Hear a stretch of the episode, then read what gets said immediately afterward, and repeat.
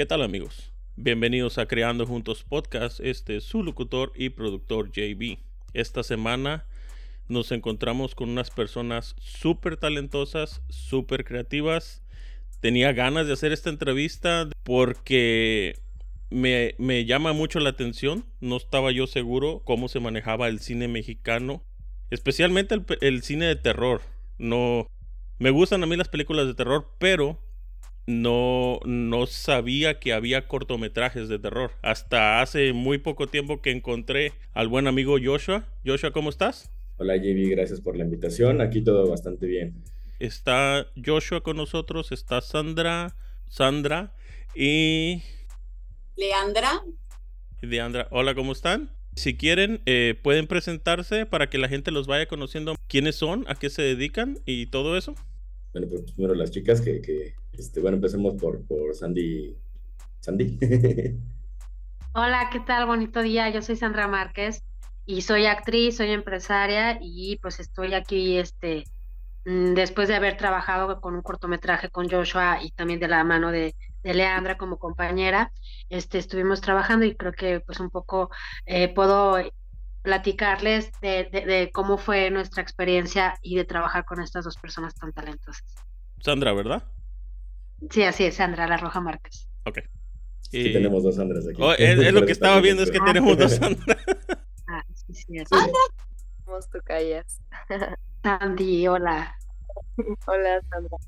Hola, mucho gusto. Eh, muchas gracias por la invitación, primero que nada. A mí me tocó interpretar al personaje monstrífero de esta historia tenebrosa perdón que te interrumpa, ¿eres tú la persona que, que, aparecía así? Porque le dije a Joshua que me mandara el corto, la verdad, y no me mandó nada, entonces nomás pude ver el preview que está en YouTube. Pero tú eres la persona que aparece. Qué malo.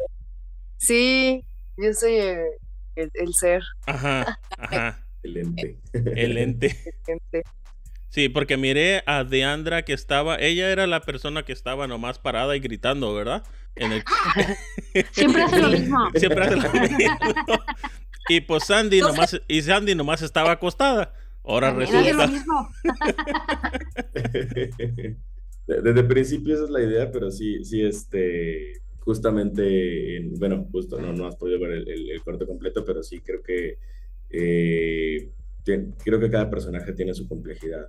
O sea, uh -huh. tanto la, la, bueno, como lo concibo son hermanas y justamente cada una de las hermanas incluso este aparentemente aunque una esté justo está eh, pues iniciada de alguna manera o sea tiene una personalidad bastante fuerte no lo podemos ver a lo largo de, del corto y a través también de estos este momentos de eh, esquizofrénicos, por así decirlo, que también de hecho en el, en el tráiler aparecen un poquito, uh -huh. pero sí, justo creo que son personajes bastante, bastante fuertes. Bueno, más te lo podrán decir ellas, ¿no? Que los vivieron en, en, en carne propia.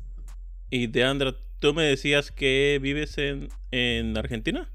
Sí, eh, yo vivo en la Argentina, ahora hace unos meses estoy aquí porque tengo un bebé pequeño y está jugando con sus abuelos.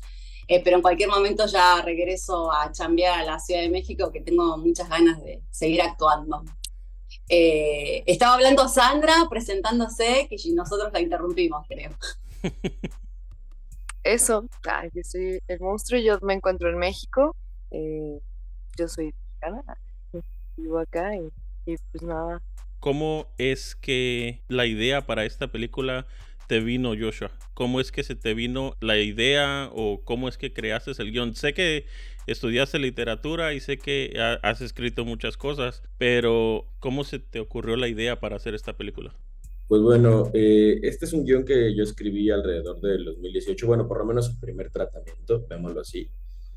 Eh, pero originalmente era una historia no tanto de terror, sino era más bien como una especie de drama o melodrama, ¿no? Y realmente eh, incluso era mucho más eh, tradicional, por así decirlo, el guion, o sea, tenía diálogos, tenía incluso dos personajes más, o sea, había como una especie de triángulo raro amoroso de, la esposa de, la hermana sana y de que también quería con la hermana que estaba este, enferma, eh, de alguna manera, que además era un doctor. O sea, era una historia bastante, pues sí que hubiera podido salir una telenovela tranquilamente. Cuando lo concebí fue para un taller que, estuve estudiando justamente para, para el taller de, Luis Mandoki, este, que es un, cineasta, director y demás que tenemos acá, y además es, este, pues es un maestro al que le tengo bastante estima.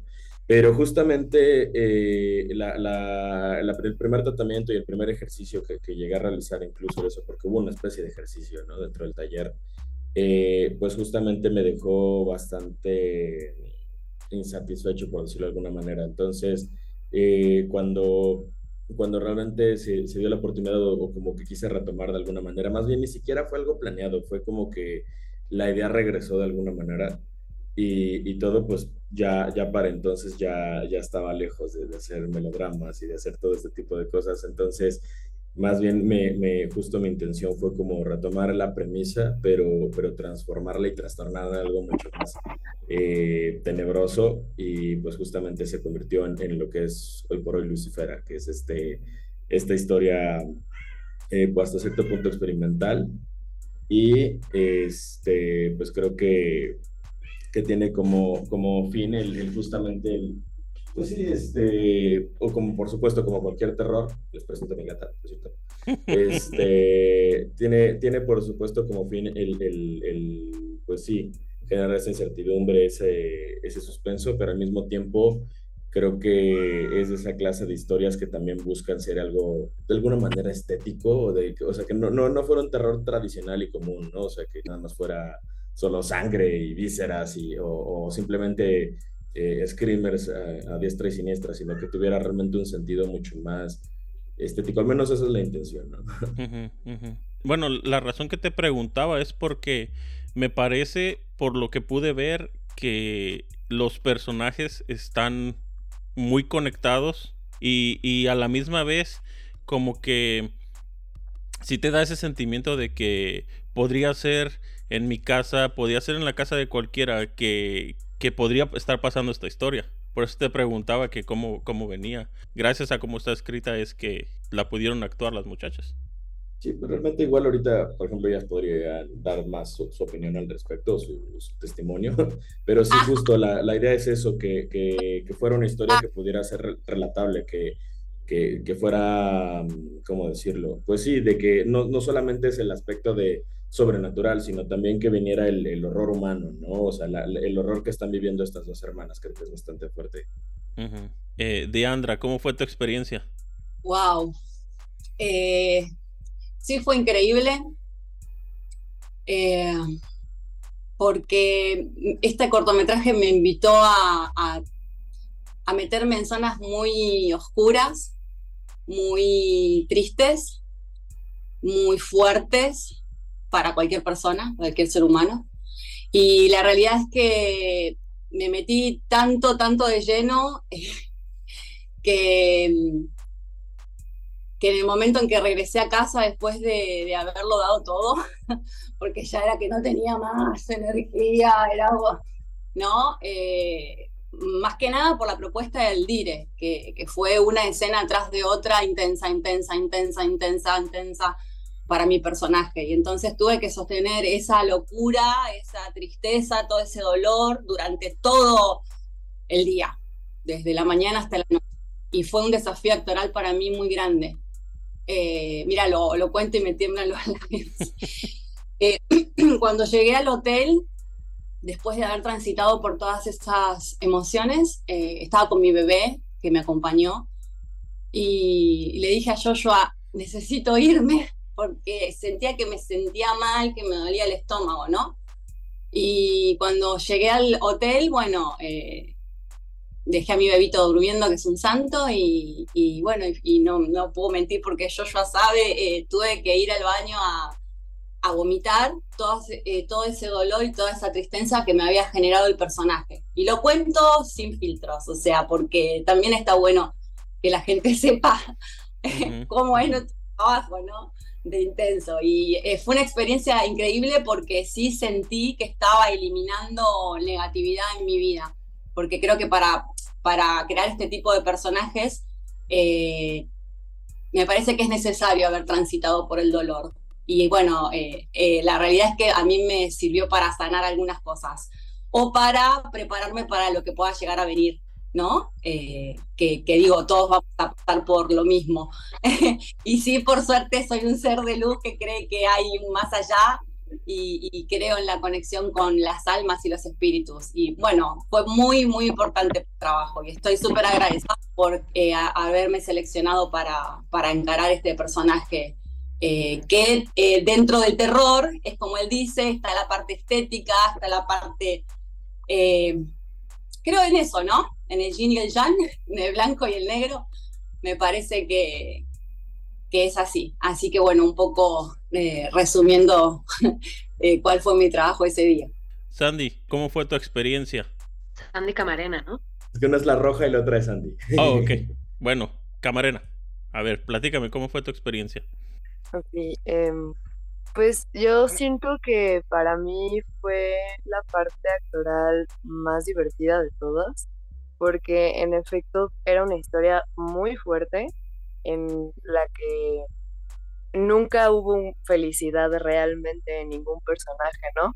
Pero a mí me tocó pues ahora sí que no ser humana, entonces jugué mucho con mi corporalidad y con explorar ahí pues algo que ni siquiera fuera, este, pues sí, natural, ¿no? Como humano, ¿no? Entonces, para mí fue muy divertido, la verdad, eh, transformarme y, y la verdad también eh, estoy muy agradecida con Joshua y con las chicas. Eh, de las tres, considero que pues, soy la que menos experiencia actoral tiene, entonces tuve muchísimo coaching por parte de las chicas que me ayudó a poder mantener el personaje durante todo el día, ¿no? Solo como en las escenas, sino como sí ser el monstruo, ¿no?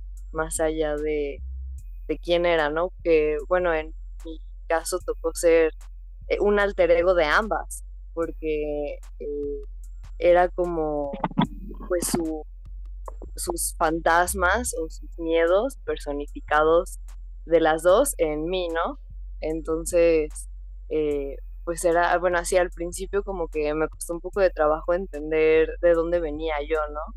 Y, y pues eh, con las chicas y su coaching me sirvió mucho como para aterrizar bien esos sentimientos que yo tenía que estar, pues sí, este, personificando, ¿no? Sin tener diálogos o realmente como pautas muy específicas, ¿no? Simplemente pues el, tener una presencia, ¿no? Que transmitiera eso. Entonces, ese fue como mi reto, que creo que se logró.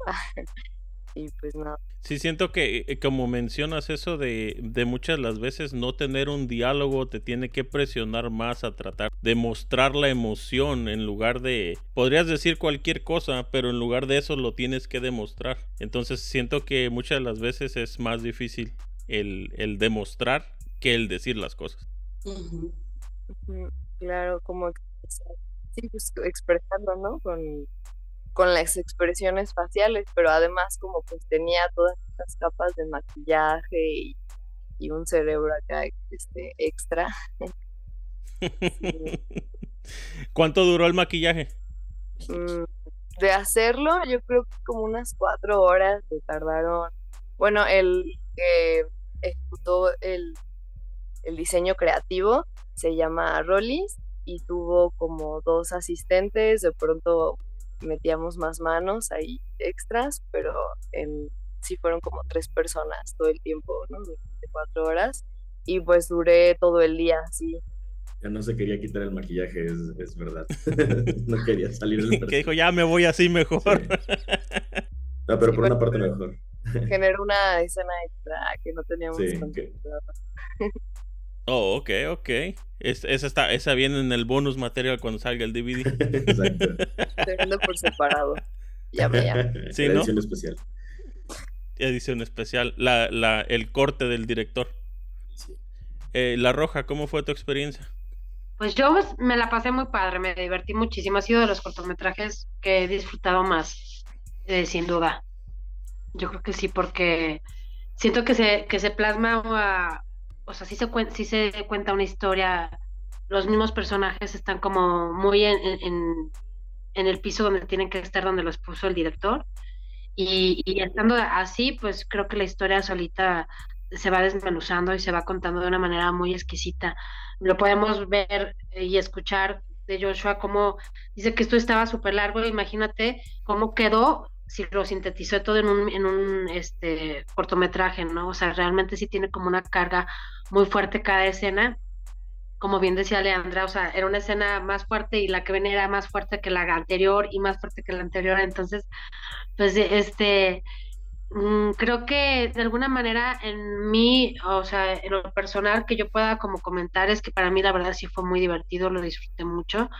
En ningún momento sentí así como que lo estuviera padeciendo, pero también es que pues realmente no hago mucho, estoy todo el tiempo acostada, este, estoy, estoy enferma.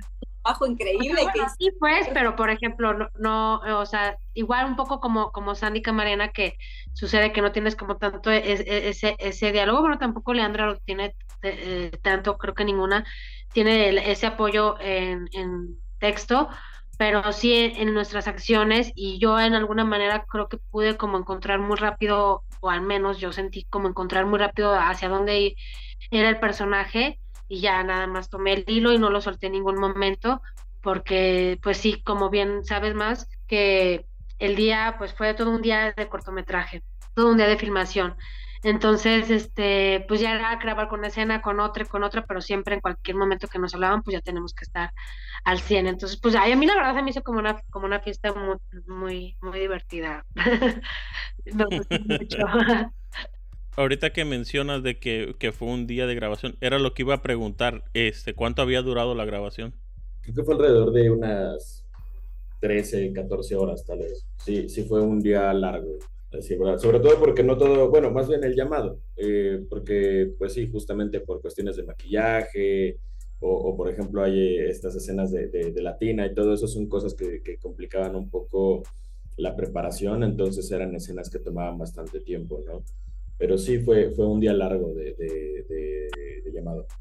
No, y lo interesante de La Roja, eh, yo la verdad es que admiré un montón el trabajo de ella porque tuvo que sostener eh, una escena dentro de una piscina con el agua fría, que entrar y salir y entrar. Y la mujer no se quejó en ningún momento, fue como siempre metida en lo Y la entrega también física, del cuerpo entregado, porque hay que sostener también un cuerpo inmóvil, ¿no? Es como, y no, y no solamente el cuerpo, como toda la intención. Yo la verdad es que me asombré muchísimo de, tu trabajo, Sandra. No, a mí también fue un placer, la verdad, Leandra fue, fue un placer ver también cómo esto que platicas tú de cómo lo viviste, pues yo estuve allí justamente en los momentos en los que tienes que entrar a, escenas complicadas y difíciles, porque pues ahí estaba yo, y, y, ver tu trabajo y ver cómo de verdad te exiges más sentir cuando, cuando pues ya lo estás sintiendo, ya lo tienes a flor de piel, me parece que es una mujer que todo el tiempo, como justamente lo dijiste, pero que es real, es sin filtro todo lo que tienes, todo lo que traes, no, no es, es de verdad que muy, muy increíble ver cómo llegas a, lo que te está pidiendo el director, llegas más allá, o sea, siempre te exiges demasiado. Y eso me gustó mucho. Eh, pues en realidad trabajar tanto como con, con, Sandy Camarena, que nunca había tenido la oportunidad de trabajar así, y con Leandra, que tampoco pues es la primera vez que trabajo, pero pues no, yo encantada la vida con, con este par de mujeres, padrísimo, la verdad. bueno, y Sandy estuvo con una cabeza así gigante, que eh, y, también desnuda prácticamente porque tenía todo un trabajo de body painting en, su cuerpo durante horas eh, y cuando entraba en esa improvisación, ¿no? Porque era todo armado, todas improvisamos, digamos también porque nos da la libertad Joshua, ¿no? El dire, de decirnos construyamos y, y, esa libertad que nos dan para crear creo que es fundamental. Por eso también nos divertimos, porque todos trabajamos eh, con respeto, con ganas, eh, y no sucede siempre, ¿no? Como que a veces hay sets que tienen otro tipo de energías porque es parte de la, de la profesión, pero a nosotros nos tocó que todos estábamos haciendo lo que cada uno tenía que hacer y fluía, y fueron muchas horas, porque si no, no estaba eso, ¿cómo acompañás tanta tensión, no? Digo, también había que tener esa calidad humana que te protegiera un poco, y acá sí sucedió. Sí, sí. Sí, se nota que, como les decía hace rato, eh, se nota la, la, conexión entre, entre las hermanas en el personaje. Te voy a ser sincero, el, la primera vez que vi el corto lo estaba mirando con, y lo estaba escuchando con audífonos. Y cuando salió eh, Sandra Camarena, sí me espantó cuando, cuando Diandra avienta el café. dije, ¿qué pasó? Dije, dije, ¿qué pasó? Algo salió. Me regresé y ya fue cuando la vi. Dije, este corto sí fue muy rápido. sí, es lo que le decimos a Joshua, que dejó muy poco al monstruo. Todos ¿Qué tan difícil fue encontrar la locación para poder hacer la grabación? Súper difícil. Lo más difícil de la historia. es que, bueno, este, cabe aclarar que, que, justo eh, Sandra La Roja fue quien, quien propuso su casa desde un principio. Bueno, o sea, la verdad es que este corto eh, se, se lo debo bastante a ella, o sea, de hecho aparece como, como productora también porque realmente este, sí, sí fue un apoyo enorme el que me dio porque nos permitió grabar en su casa, me dejó incluso quedarme en su casa este, durante esos días. Este, realmente fue como muy, muy, eh, justamente fue muy sencillo y además el espacio estaba hecho a la medida, de verdad me ha costado en varias ocasiones tener que buscar dos o tres espacios para grabar un, solo cortometraje porque eh, de repente, ay, este, aquí nos funciona esto, pero el baño no lo tenemos, entonces hay que ir a otro lugar para tener el baño. Este, ay, nos funciona el jardín, pero no nos funciona el comedor, entonces hay que ir a otro lado. Entonces aquí fue todo bastante funcional, fue, fue un espacio que, que se prestó de verdad completamente.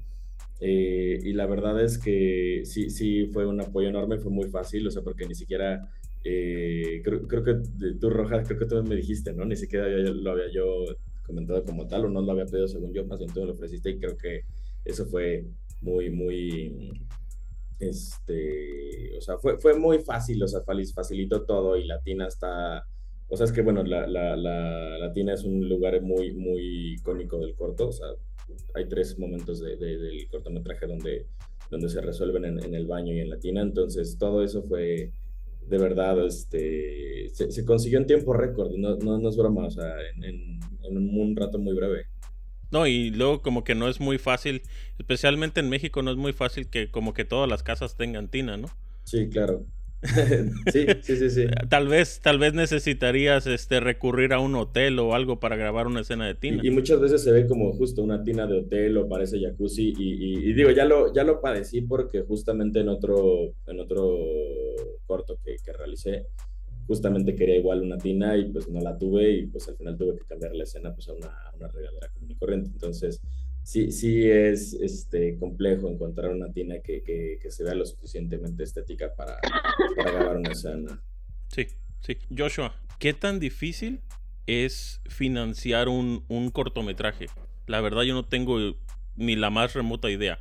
Bueno, eh, es bastante complejo el realizar cine en general, o sea, desde un largo, sea un corto, o sea, lo que sea, cualquier producción audiovisual, creo que, que, que, ninguna es económica, por más que hay unos que dicen, no, es que este era micro budget o era este, básicamente con lo que tenías, o sea, siempre, siempre, exige algo y aunque muchas veces no cueste dinero per o sea, siempre hay alguien que de todas maneras lo está poniendo con, con su pues sí, con lo que está aportando, ¿no? Ya sea desde el equipo, luces, este, la casa, comida, transporte, o sea, todo eso, pues, aunque muchas veces hay mucha gente ilusa que de verdad piensa que es que no costó nada, no, no, no, eso ya estaba así, pero alguien lo tuvo que poner, ¿no? Así fuera tu mamá, ¿no? Entonces, este, sí creo que es algo que muchas veces, sobre todo en el cine independiente, no se toma en cuenta.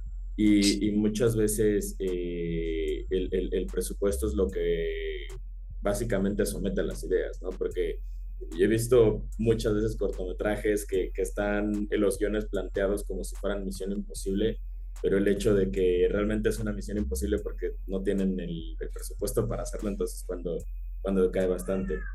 Regresando ya en concreto a la, a la pregunta que me hiciste, creo que sí es complejo, pero siempre hay la forma de encontrar eh, con tus recursos, o sea, con, apoyo de, no sé, de amigos, de otros cineastas, de otros cineastas, todo esto. Y en este caso, pues, eh, parte del apoyo lo tuvimos por parte del Cine Colectivo Guanajuato, por parte de un rally, el que hicimos este, este cortometraje en un, en un rally que se llama Latino Room. Y, y, pues bueno, parte del apoyo pues vino de ellos, ¿no? Entonces, eh, sí, sí es complejo, pero realmente creo que como cineasta independiente tienes que justamente buscar hacer eh, pues este tipo de, nexos, de, de, ¿cómo decirlo? Pues sí, que, que el, buscar el apoyo, pero también brindar apoyo, ¿no? O sea, cuando hicimos este corto también estuvimos en, en cuatro o cinco más, ¿no? Entonces, este, pues justo este es el resultado del esfuerzo que, llevamos en conjunto. Particularmente en este corto, ¿no? En otros ha sido distinto. En otros sí ha salido de mi bolsa, en bolsa de, de, otras personas, no sé. Sí, depende. Sí, porque lo, lo, que mencionabas, eso es, eso es interesante porque muchas de las veces uno piensa, ah, ok, puedo eh, traer a esta persona que, que haga o que actúe pero en algún punto tú como, como director o como fotógrafo o cualquier cosa, vas a tener que, entre comillas, regresar ese favor de alguna manera para que sea como, este, yo te ayudo ahorita, pero tú me vas a ayudar después. Muchas de las veces así se trabaja, por lo menos eh, en mi caso yo, no sé si te lo mencioné Joshua o no sé si se lo mencioné, eh, yo soy fotógrafo.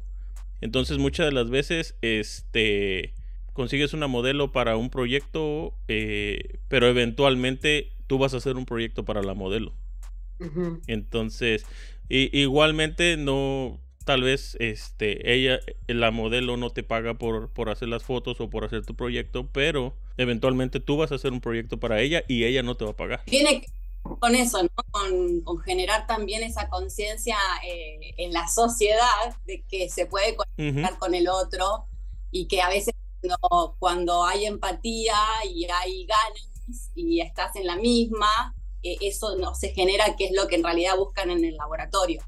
Generar eh, esa, ese interés de colaborar entre todos, de participar, pero al mismo tiempo no estar pendiente de qué le falta al otro, si necesita algo, no sé, de otro sector, por ejemplo, en arte están necesitando algo y tú eres actriz y, ah, ¿sabes qué? Yo tengo que ayudar con esto.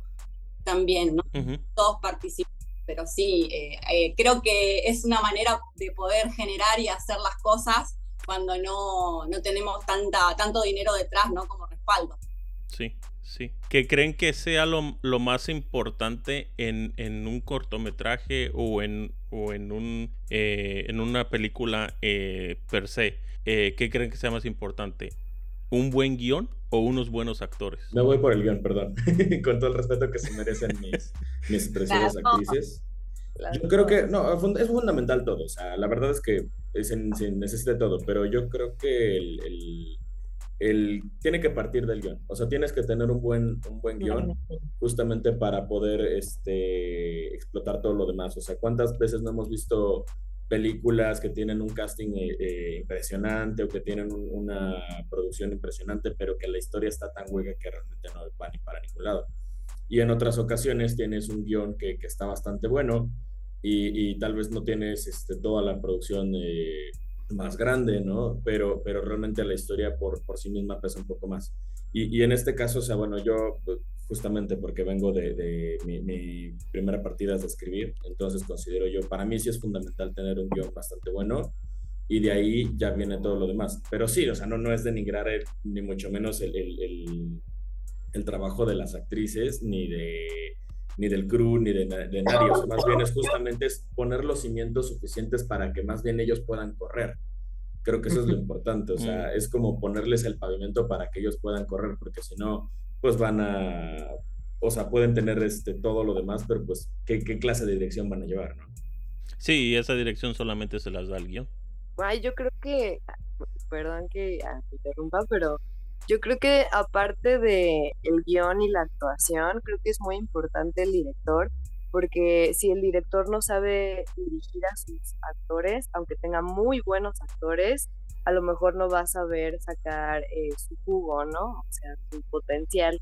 O a lo mejor por pena o por miedo a decirles o no sé qué, eh, puede limitar eh, esa actuación, ¿no?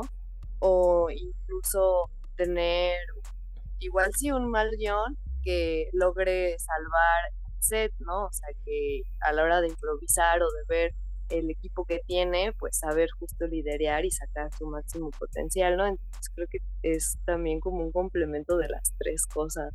Sí. No, y aparte, este, como dice Joshua, el, el tener el guion es como si ya tuvieras la carretera para donde tienen que jalar todos.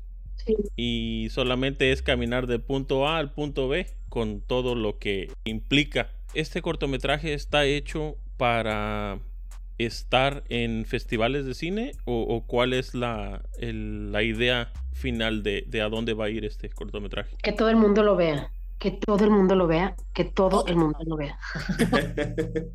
básicamente, básicamente sí. Este, sí, realmente estamos aventándolo a, los festivales que, que, podemos pensar que, estén interesados o que pudieran eh, de alguna manera incluirlo en su, en su programación. Sí, sobre todo sí son de terror, pero también hay muchos festivales este, mexicanos, latinoamericanos. Creo que hasta ahorita, de hecho, eh, la ronda de festivales hasta ahorita ha girado más hacia el mercado latino que hacia, que hacia el mercado anglosajón. Muchas veces, y también eso es una apuesta personal, eh, muchas veces hemos, bueno, en lo personal mis proyectos han tenido más éxito justamente en, países eh, justo como Estados Unidos, Canadá, este, Reino Unido, este, países europeos, no, y, muchas veces el, el, el, reconocimiento o, o, o, la repercusión en, en, México o en otros lugares ha sido mucho menor.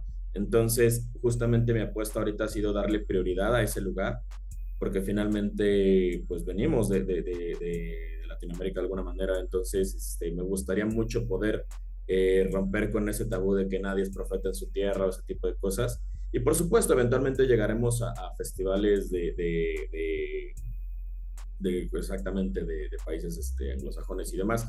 Pero justo mi prioridad ahorita ha sido justo mandarlo a, a, festivales este, latinoamericanos, eh, mexicanos, eh, justamente todo esto para, para poder tener una representación de que también sí existe el, el cine independiente de terror en México, ¿no?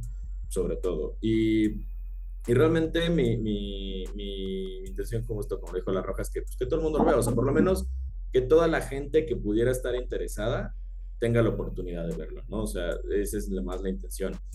Eh, y realmente no, no sé qué, qué, pueda llegar a pasar, o sea, podemos, eh, hasta ahorita justo como vamos comenzando, muchas veces los resultados se dan hasta finales de año, pero ahorita puede pasar cualquier cosa, o sea, si, si de repente por decir algo nos invitan a que se ha llegado a pasar.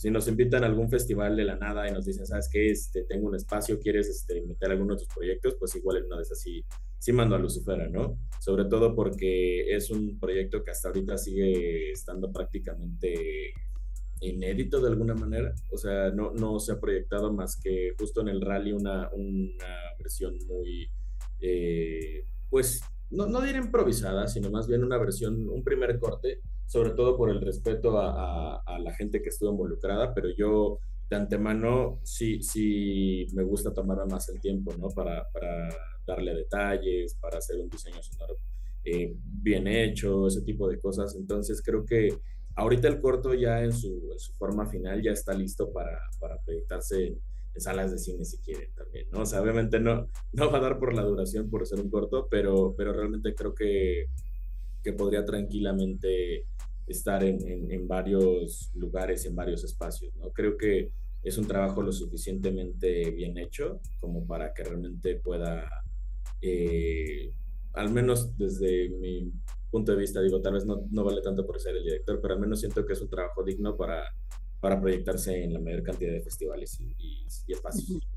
Tú como director tienes la confianza para mandarlo a los, a los festivales eh, eso habla muy bien de ti. Es, eso quiere decir que estás orgulloso del trabajo que pusieron todo el grupo en conjunto. No es solamente, eh, se podría decir de que, oh, no, pues yo nomás porque soy el, director hablo bien de mi contenido o, de mi corto, pero en realidad cuando te sientes orgulloso es cuando quieres enseñárselo al mundo. Sí, claro, y realmente más bien es, bueno, es que nunca tuve ese, ese ser de, de, ah, porque lo hice yo es bueno, no, al contrario, muchas veces mis primeros seis cortometrajes, este, sí creo que los primeros seis, eh, están enlatados, guardados y no van a salir jamás, ¿no? O sea, esas cosas, creo que sí, en algún momento sí la, llegaron a ver, pues, la gente que estuvo involucrada y todo esto, pero es cosas que no se fueron a festivales o, cosas que realmente no, no representan lo que, lo que quiero realizar de manera de cineasta Y, y, sé que eh, sirvieron como una stepping stone, ¿no? Para, para poder eh, hacer las cosas que, que, hago el día de hoy, pero finalmente considero que, que, son ejercicios o que son proyectos que no, que no llegan a mi, no pasan mi quality check. Entonces no, no, no son cosas que, que, justamente me gustaría mostrar al mundo de esta manera, ¿no? Y, a diferencia de, de, por ejemplo, proyectos como este, que, que sí considero que tienen un, un nivel lo suficientemente eh, bueno o decente como para poder presentarlo a festivales o, este tipo de cosas. También otra cosa que te quería preguntar, eh, ¿cómo fue ese, ese cambio de solamente ser escritor a pensar voy a hacer películas? Bueno, creo que el, desde un principio cuando, cuando me concebía únicamente como escritor, siempre me, me, gustó la idea de pensar de que podía escribir algún guion o alguna historia que, eventualmente terminara siendo película. Pero en su momento pensé que, que, alguien más iba a hacer la labor de adaptarlo, ¿no? No, no propiamente yo. Y finalmente también creo que tuvo que ver mucho al hecho de que hoy por hoy la, la, literatura y la escritura creativa está muy eh, infravalorada o el esfuerzo humano como tal, este, cosas que, por ejemplo, lo que se está viviendo como la, la huelga de guionistas por, por este, inteligencias artificiales como ChatGPT y todo ese tipo de cosas. Creo que, que, bueno, en aquel entonces cuando yo decidí hacerlo porque sentí que de por sí ya era un, mercado precario, ahorita siento que está nulo, o sea, de verdad es, es, es algo muy desesperante que, que, que, se le quiera dar prioridad a, inteligencias artificiales que ni siquiera tienen el criterio como para dar un, un trabajo final. O sea, de todas maneras tienen que contratar guionistas para que pulan detalles. Entonces, mm. creo que justamente el, el pensar que, que, este mundo, eh, como lo vimos hoy, eh, ya no permite el que la literatura per se llegue a, a, a, grandes lugares, o sea, incluso las, las, las cuestiones de cine son, son este, muchas veces remakes o son este, adaptaciones live action o son eh, todo este tipo de historias que ya están contadas y contadas, pero como siguen vendiendo de alguna manera son en lo que acapara el mainstream, pues justamente creí que, que, tenía que, si quería realmente contar historias, porque esa es la, la, la, el, el, la intención inicial, pues tenía que buscar otras maneras y la verdad siempre he sido muy fanático de, de, ver películas y todo, y entonces eventualmente dije, ¿por qué no?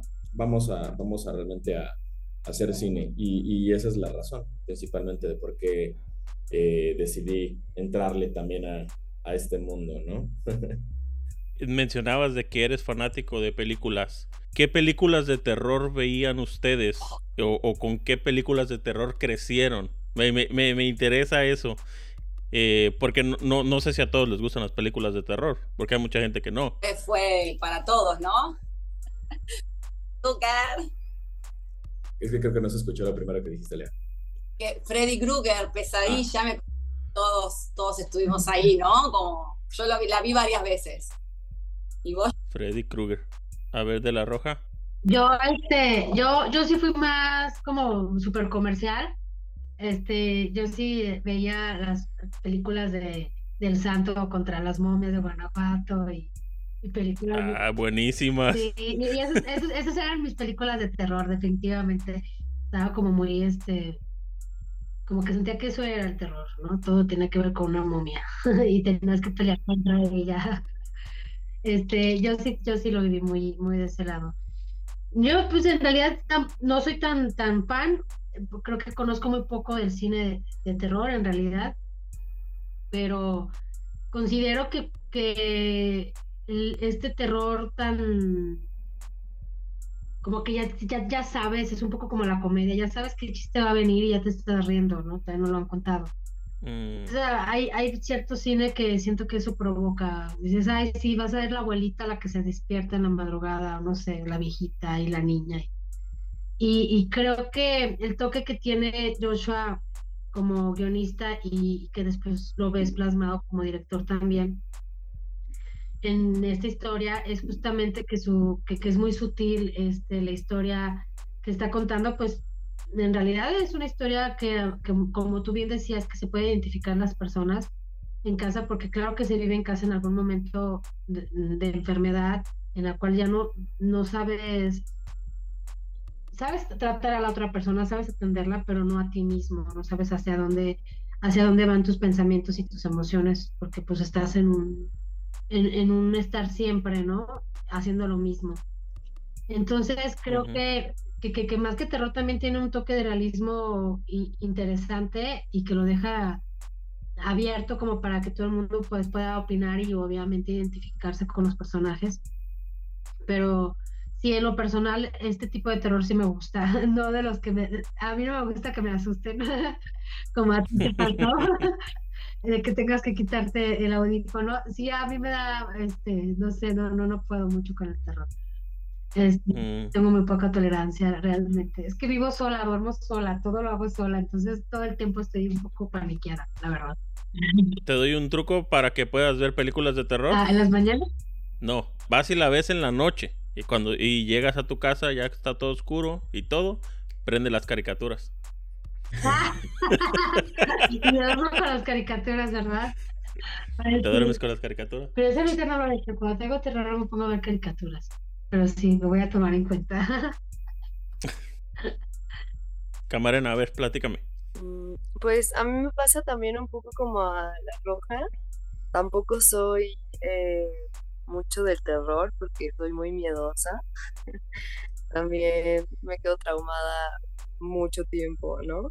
Así yo me acuerdo cuando vi la del aro. Bueno, también tenía siete años. Mm. Y pues yo creo que esa película me marcó un buen porque a partir de ella no me gustó el terror, ¿no? Dije como, no, definitivamente el terror no es lo mío. Y soy bien morbosa, entonces claro que si empiezo a ver una película de terror estoy así, ¿no? Como de no la quiero, la mm. veo, ¿verdad? Y sí la termino viendo, ¿no? Y luego ahí vienen las secuelas por las cuales yo creo que veré tal vez una película de terror al año y ya es mucho decir porque sacrificar mi, mi sueño tranquilo. Pero igual hablando particularmente de esta historia de Joshua, yo creo que eh, me inspiré un poquito pues sí, yo creo que la del aro, con los movimientos de esta muchacha, y en la película de Babado, que también tiene una onda más que de, de, ver cosas así en flashazo, de más psicológico, ¿no? Más un terror psicológico que tiene que ver justo con lo que decía la roja de, de estas emociones reprimidas que son nuestros propios demonios, ¿no? Los que personifican ya lo que nos estamos imaginando, ¿no? Entonces, pues sí creo que también me gusta más pues ese terror. Bueno, no me gusta porque me asusta, pero lo valoro más, ¿no? Y creo que pues esta historia tuvo mucho de eso, ¿no? O sea, sí tenía el efecto sorpresa de pues, la bestia, ¿no? Tal cual, pero eh, estaba muchísimo más enfocado justo en el terror psicológico, ¿no? En cómo uno es su propio enemigo y solito te vas creando a tus monstruos. ¿Y tú, Joshua? Pues bueno, eh, creo que la pregunta iba más del origen de lo que primero que vi, ¿no? De terror. Este, sí, o sea, yo sí comencé igual justo con los slashers, con, con justo Nightmare on Elm Street, de Friday 13, este, Halloween, o sea, todas esas. Realmente sí, cuando yo tenía mm, alrededor de, iba en segundo de kinder o tercero, sí, justo. Nos encerrábamos, mis amigos y yo, a, ver esas clases de películas y veíamos este, a, Pennywise y veíamos a, justamente Freddy Krueger y todo esto y nos, y nos obsesionaba porque todo el año era hablar de eso, ¿no? Y de hablar de este tipo de películas y todo. Y, creo que justamente con, con, los slashers fue como, como yo conocí el terror y me gustó mucho. Y este, a partir de ahí justo fue el, buscar más películas, eventualmente llegué al Exorcista, llegué a La Profecía, todo este tipo de cosas. Y hoy por hoy creo que ya he hecho, hay, una cosa que le llaman el, el iceberg de, películas perturbadoras, no sé si Lucas, yo creo que ya llegué muy profundo en eso. Este, creo que realmente ya no, no me, ya no, no entro, por ejemplo, en ya cuestiones que, que son, pues sí, justo lo, o sea, ya lo que es el verdadero mafia, eso pues ya no, ya no lo considero como tal. Pero, pero por ejemplo, sí he llegado a ver incluso esta clase de documentales, como por ejemplo no sé, hay uno que se llama Orozco de Balmer, que es la historia de un, em, o es como un documental de un embalsamador y estás viendo, por ejemplo, este tipo de, de, trabajo, ¿no? Y realmente son cadáveres reales y cosas así, que realmente ya no entraría tanto en terror, pero sí como en este aspecto ya de, de cuestiones que, involucran la muerte y todo este tipo de cosas. Eh, pero realmente eh, para mí el terror ha sido como esta este catalyst para justamente poder entender el mundo de una manera más eh, o sea, por ejemplo, para entender los horrores del mundo, para mí el, terror ha sido como este catalyst para poder justo eh, llevarlo de alguna manera controlada, ¿no? O sea, a mí, el, a mí el mundo me da terror, o sea, a mí la vida me da terror. Entonces, eh, creo que justo para poder llevar, hacerlo más llevadero, justamente como que digo, ok, si, si, si, si el mundo está lleno de terror, pues yo voy a controlar el terror de alguna manera, ¿no? Entonces, por eso mis historias y mis, este, pues sí, mis grabaciones y todo esto van, van en cuestión a este, este motivo. Y, y, pues básicamente es algo muy divertido, o sea, porque mucha gente piensa que cuando estás haciendo una película de, o que estás grabando este, un corto de terror, lo que sea, piensan que, que, que se mueven cosas y todo, y sí llega a pasar a veces, hay veces que sí, pero, este, pero a veces que siente la gente que te estás muriendo de miedo estando ahí y realmente te estás botando de risa y, dicen corte o esto y, la gente se está riendo y todo, y ves al monstruo y ves a Sandy caminando así como monstruo y te tomas la selfie, ¿no? Pero, pero, pero la gente piensa que, que, que, de verdad es algo tenebroso cuando realmente lo, el terror viene después, o sea, en ese momento pues te estás divirtiendo y estás trabajando, la gente está pensando cómo, cómo hacer su trabajo finalmente. Pero sí, o sea, realmente para mí el terror es como sí, mi, mi o sea, al menos en cuestión de, de, de, filmmaker es lo que a mí me gusta dirigir. O sea, puedo hacer muchas otras cosas, pero, pero realmente pues, como director me gusta realmente dirigir terror y escribir terror. Sí, eh, lo que mencionabas de que cuando, cuando están ahí grabando, pues están eh, vacilando y echando la plática y todo esto. Siento yo que muchas de las veces el miedo se lo meten en postproducción cuando le ponen la música a todo eso es lo que yo siento que es lo que hace una buena película de terror es que tenga una buena música. Sí, la atmósfera es, es, muy importante. En este caso tuvimos a, una compositora que, se llama Alexandrina, que es bastante buena, o sea, como que, que, su música es bastante experimental y creo que a mí me, me, gustó bastante la, la forma en como, como la atmósfera que se crea justo es digo, va a sonar algo bastante curioso, pero no sé, o sea, me, me, siento que me remite un poco al terror que se está haciendo ahorita como películas como Hereditary, Midsommar, que es como, o Killing of the Sacred o sea, como que este terror más eh, que pueden estar cantando algo, o, cantando o, tocando algo que sea más, este, entre comillas, menos tenebroso, pero que justamente con este contraste hace ese, ese o sea, te, te, parece más perturbador de alguna manera, ¿no? ¿Qué tan importante es de tener un buen equipo para hacer películas? ¿Tú crees que el equipo podría ser una limitación al momento de hacer una película? el equipo de cámara y ese tipo de cosas, ¿te refieres? Sí, sí, sí. Ahí está la frase que dicen que no es el indio, sino la flecha. Más bien, que no es la flecha, sino el indio, perdón, no sé qué es la persona que está detrás. Pero por supuesto, yo siento que, que si le pones una flecha o si le pones un sniper, claro que vas a lograr cosas distintas, ¿no? Entonces, este, bueno, hacen la broma de que en El Señor de los Anillos, que si Legolas, el elfo hubiera tenido en vez de un arco y una flecha, hubiera tenido pues, justo un sniper, el libro hubiera sido de 20 páginas, ¿no? Pero bueno, este, sí. creo que, que, que, si bien coincido en que no, no todo es el equipo, porque puedes tener equipo profesional y de, de, de, de cine y todo esto y no saber operarlo y hacer algo, un bodrio, pero y que puedes tener a gente muy capaz con, con una cámara muy sencilla de Canon y, sacar cosas interesantes. Aún así creo que sí, bueno, al menos yo en lo personal, yo sí busco estar a la vanguardia en cuestiones de equipo, en informarme realmente en aspectos técnicos, o sea, sí me gusta todo, por supuesto, como director, como guionista, estar, eh, sí también es mucho la historia, es mucho el feeling, es mucho todo eso, pero a mí me gusta mucho clavarme en aspectos técnicos también, por lo mismo, también en mi día a día me, dedico como realizador y como editor, o sea, sí, sí, sí estoy constante, en constante trabajo y muchas veces como técnico de este tipo de cosas, porque siento que son los recursos que me van a ayudar a poder hacer que mi historia sea mucho más, eh, o sea, poder contarla mejor, que sería mejor, que se escuche mejor.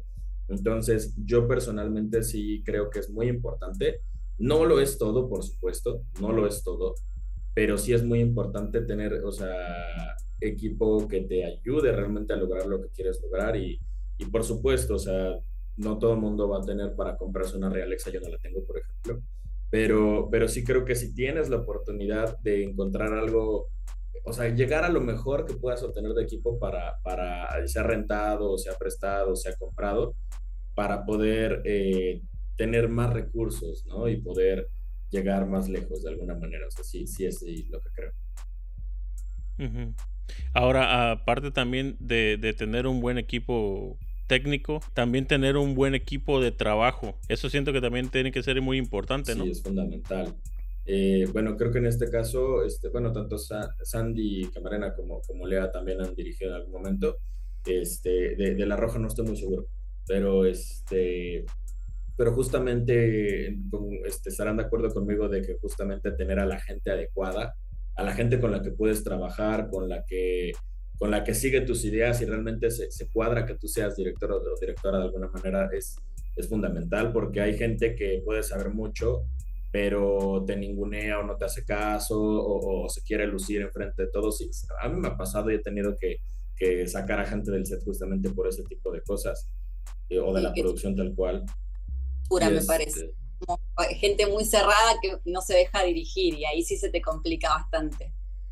falta y es mejor tener a gente que, que, puede ser, tal vez no sea experto en, pero el hecho de que, que, tenga la intención, el trabajo y, y, que realmente justo tenga una afinidad contigo es mucho mejor a que si tienes a alguien que ganó el Oscar, pero que, que, no va a ser un, no va a mover un dedo en tu producción, ¿no? Entonces, sí, sí es muy importante el, el, equipo humano, el, talento de la gente que, que, realmente se involucra contigo y que finalmente están en el mismo barco durante tu, filmación.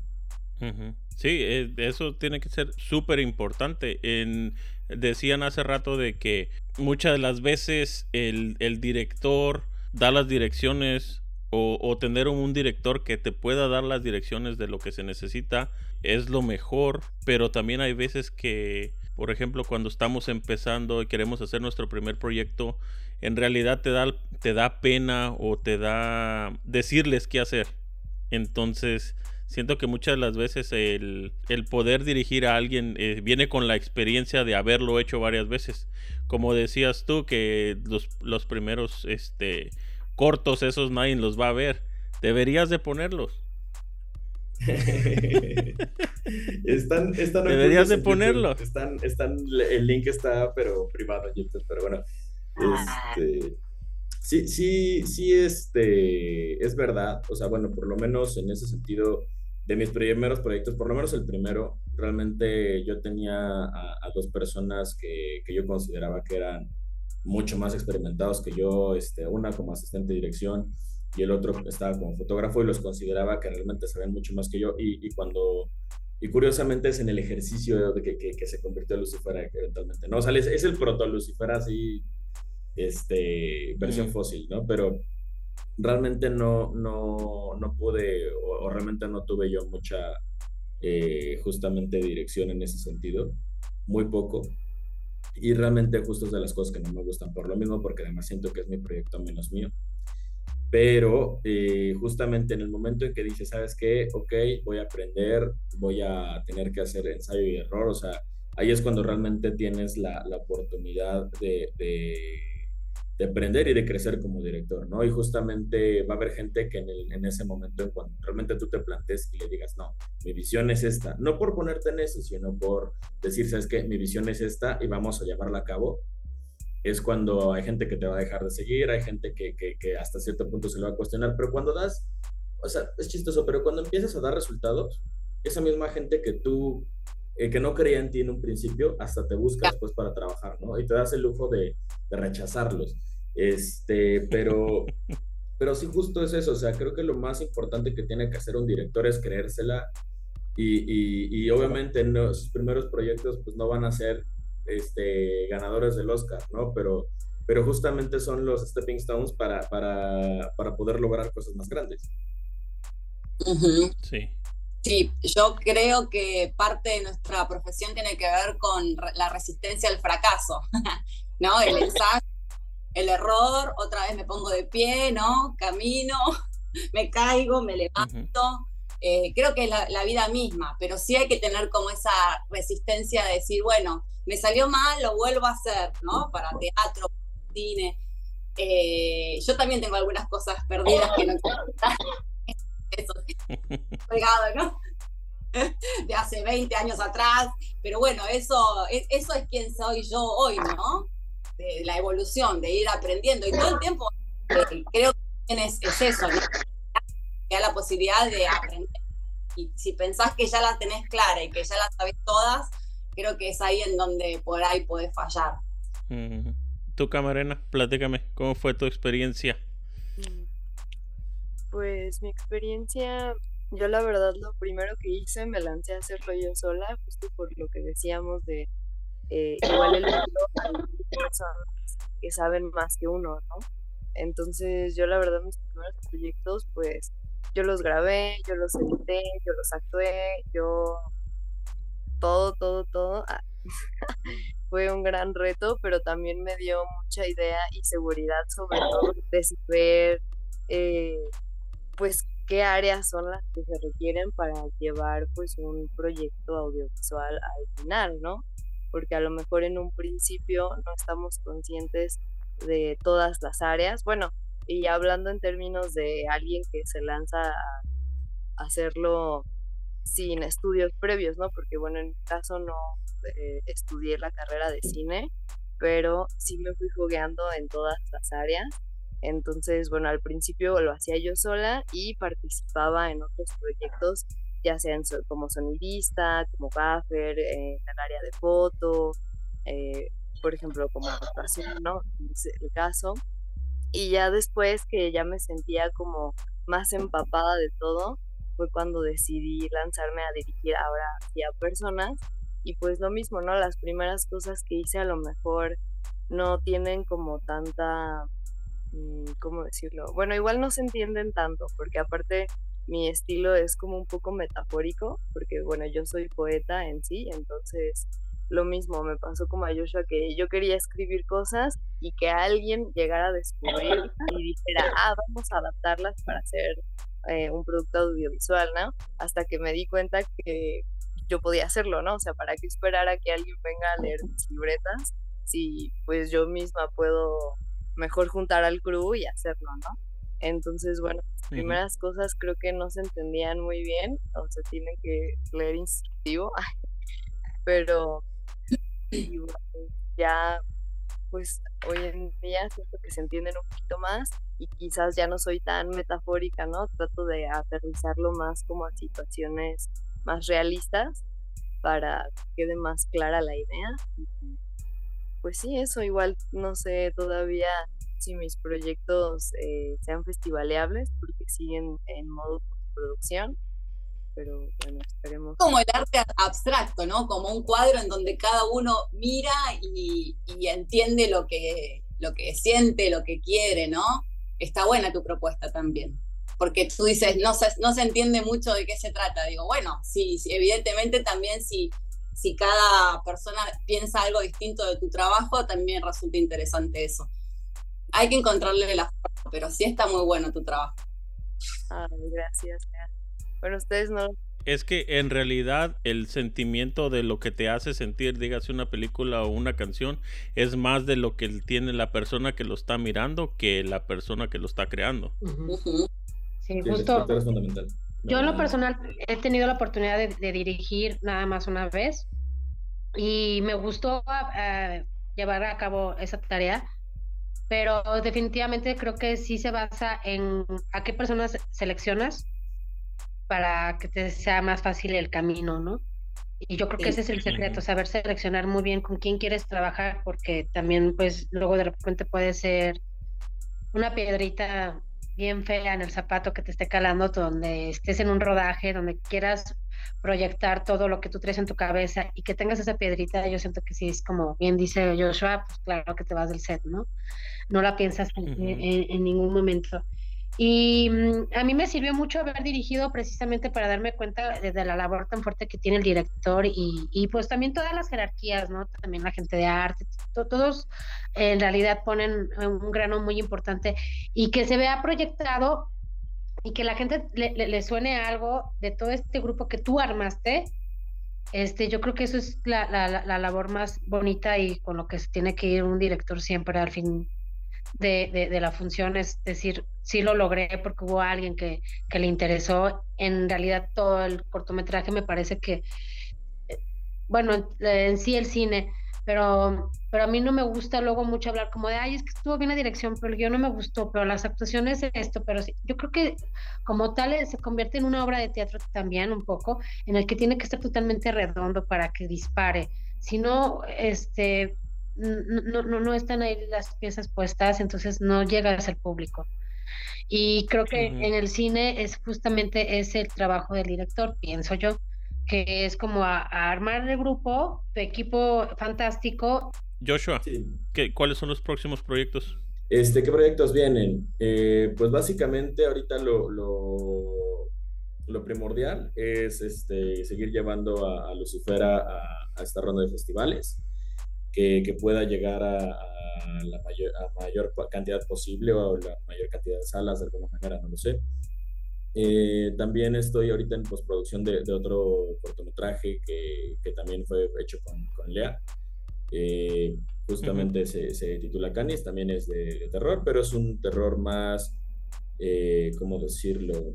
Pues de corte psicológico, un poquito. O sea, este lo, lo siento más experimental, el otro psicológico tal cual un poco más tradicional, quiero decir. Y adicional a eso, tengo, tengo dos, tres guiones justamente que estoy viendo hacia dónde, hacia cómo los voy a realizar, en dónde, si, si, voy a, si voy a entrar a algún rally de nuevo o si los voy a realizar de, de, de manera independiente. O sea, estoy viendo justamente por, sobre todo por tiempos, por, por agenda, todo eso, o sea, estoy viendo justamente cómo pero sí me gustaría por lo menos realizar uno en, este año. Si se pueden dos, pues dos, pero justo estoy checando eso. Y pues básicamente es eso. Y bueno, también hay invitaciones a otros proyectos y todo que, que, también, me, no sé, me, me, piden como, no sé, como director de fotografía o como alguna otra cosa. Entonces, este, sobre todo es eso, o sea, más que nada el, seguir buscando poco a poco, pero por ahí vamos. Eso. Camarena, ¿cuáles son tus próximos proyectos? Mis próximos proyectos, pues creo que eh, este año más bien me quiero enfocar a terminar los que ya tengo, que están en postproducción. Y, y más bien quiero eh, enfocarme en seguir experimentando mi lado de actoral.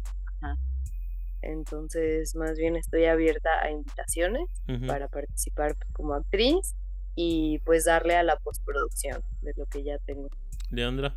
Bien, bueno, yo estoy esperando eh, entrar a una serie acá en Argentina y eso me tiene así ansiosa, pero eh, también enfocada eh, en pensar qué es lo que viene aparte de eso.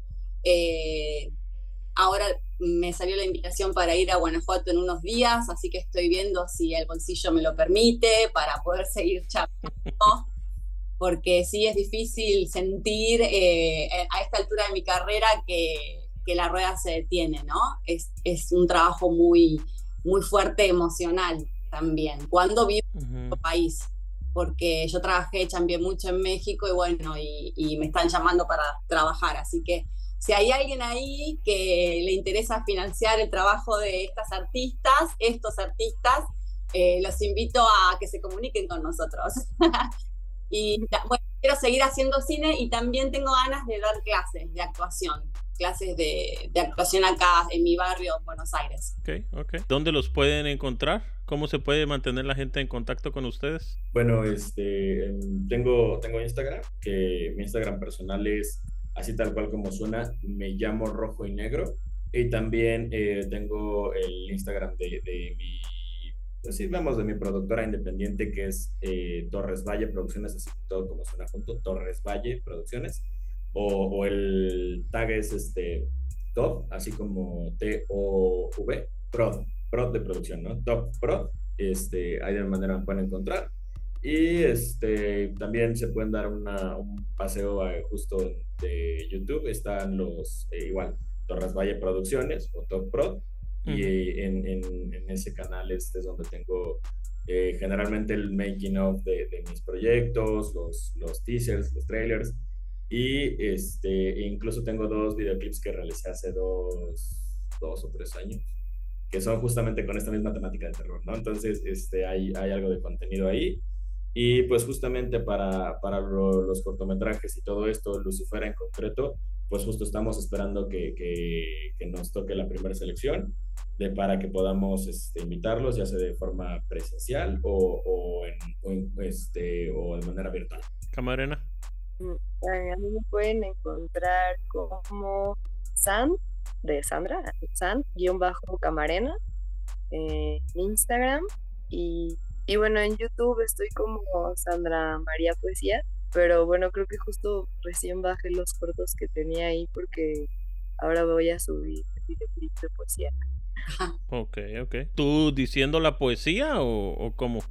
Eh, sí, bueno, es de poesía musicalizada. Yo eh, la recito y también yo los escribo, pero pues es un contenido audiovisual, ¿no?